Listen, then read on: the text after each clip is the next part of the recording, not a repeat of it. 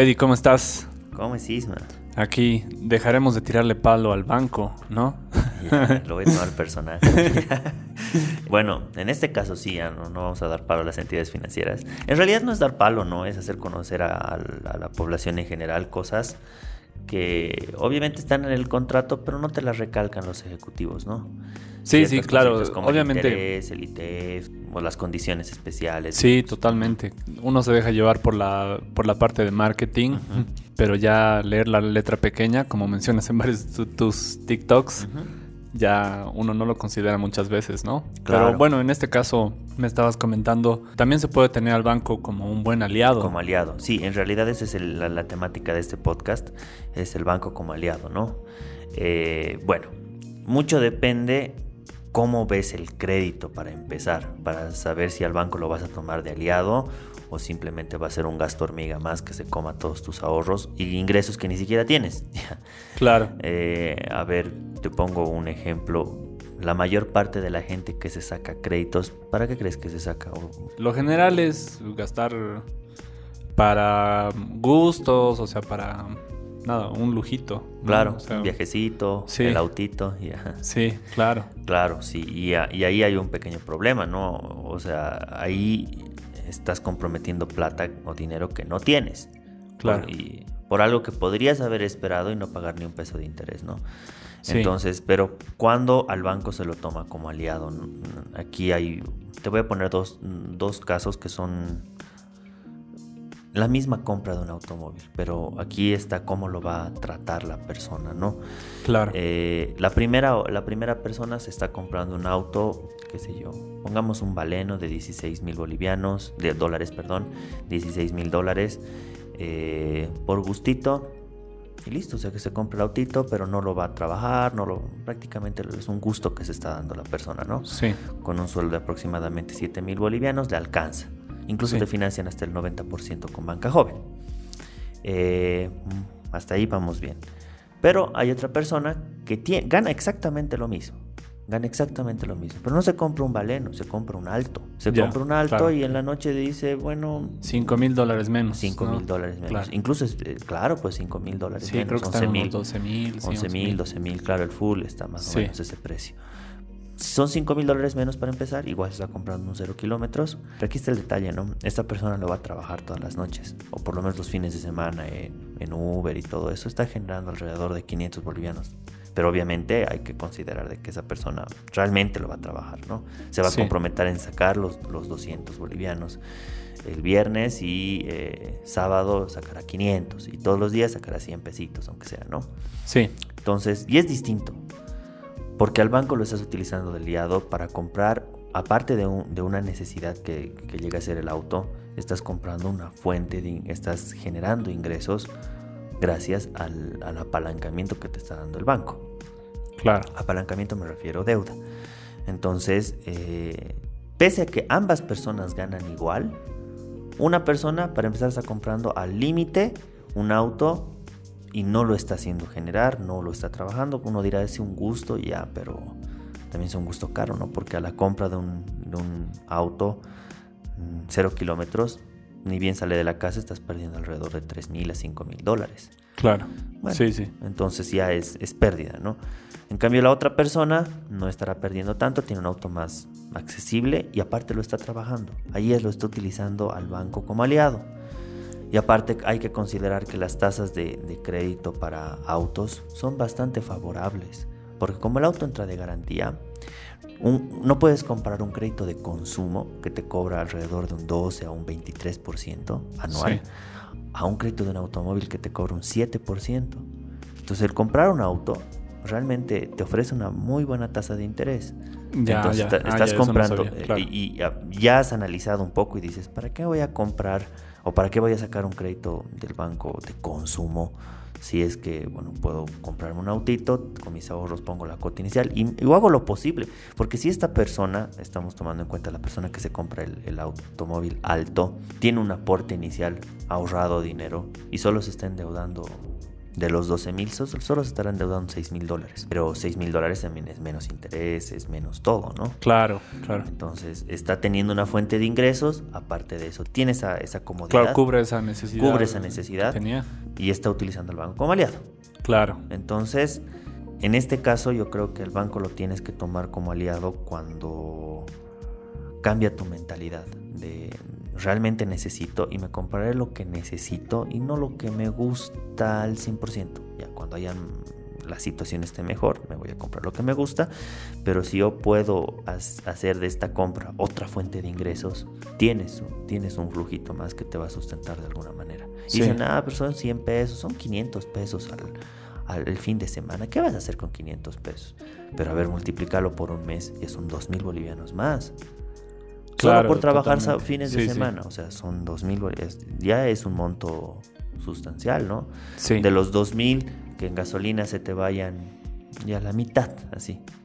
La mitad. Igual son bueno, bolivianos. Es, es, y bueno, entre todo creo que más que la forma, ¿no? Que obviamente algún veía en algún momento que hay gente que te, te, debatía esto de cuánto generas realmente, ¿no? o sea, ah, ya depende de cada uno, pero más que ese, ese, tema de forma es el tema de fondo, ¿no? Claro. realmente darle esa utilidad a ese, a ese préstamo claro. y generar a partir de ello, ya sea, como dices, ya sea 500, 1000, ya depende de cada uno también, Depende de, cada uno. De la manera en la cual tú le puedas sacar el jugo a eso, ¿no?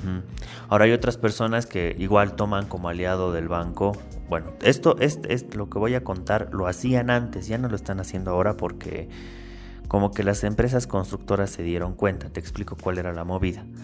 La movida es, tú sabes que un departamento en preventa cuesta menos. Ya, entonces como un departamento en preventa cuesta menos, tú puedes reservarlo con un precio preferencial de alrededor de 10 mil dólares. O sea, el, el, departamento cuando concluye el edificio va a costar 120 Sí. Pero nosotros te lo vamos a vender en 100 mil si es que lo compras en preventa. Das tu anticipo y hasta que se termine de construir, ya se termina de construir, das la totalidad, pero ya, ya, has tenido un precio preferencial. No de 120, sino de 100. ¿Qué es lo que hacía la gente? Se endeudaba, ¿no? Y decía, bueno, ya, voy, voy, a, voy a, ni bien se acabe el, la construcción, yo voy a sacar un crédito del banco, he puesto mi reserva de, de 30 mil o 20 mil dólares o 10 mil en algunos casos, sí. Eh, pero me están dando un precio preferencial. He gestionado ya, eh, cuando ha terminado el edificio, todo el crédito, gestionado el crédito, ya es mi departamento. Pero ojo, aquí hay un departamento que vale 120 y que lo has adquirido en 100. El banco te ha ayudado a pagar eso y eres propietario. Sí. Pero ese ratito, cuando termina el edificio, publicitas en Facebook, todo, y lo vendes en 120. O sea, has ganado 20 mil dólares. Es, es, un monto fuerte. Sí, sí, sí. Y estás utilizando al banco como aliado. El banco te ha financiado para que compres un departamento en, bueno, en, una, en una buena oportunidad. Ha terminado, o sea, concluyó el edificio y el, mismo departamento lo estás vendiendo en un poco más. Sí. Entonces es un buen negocio. Claro. En cambio, no te estás yendo como la mayoría de personas, así como borregos, de decir, no, el edificio terminado y está bonito, pago 120, se endeuda 120, no gana nada. Sí, sí, creo que ahí también va, eh, no sé si es para otro podcast, pero también va un poco más en, endeudarte con el banco para simplemente tener tu casa y punto, ¿no?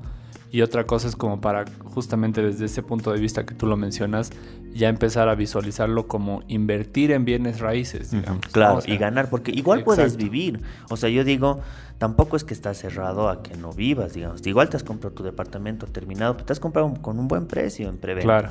Entonces, puedes vivir unos seis meses, pero en esos seis meses igual promocionarlo para que alguien te lo venda. O, para incluso tú venderlo por tu cuenta, pero ya ganar una diferencia. Claro, claro. Y, ya con 120 te puedes comprar algo que en preventa esté en 120, pero valga 150. Entonces ya estás ganando. Sí, Igual sí. vuelves a sacar crédito del banco, das un aporte y ya, y, repites el proceso, ¿no?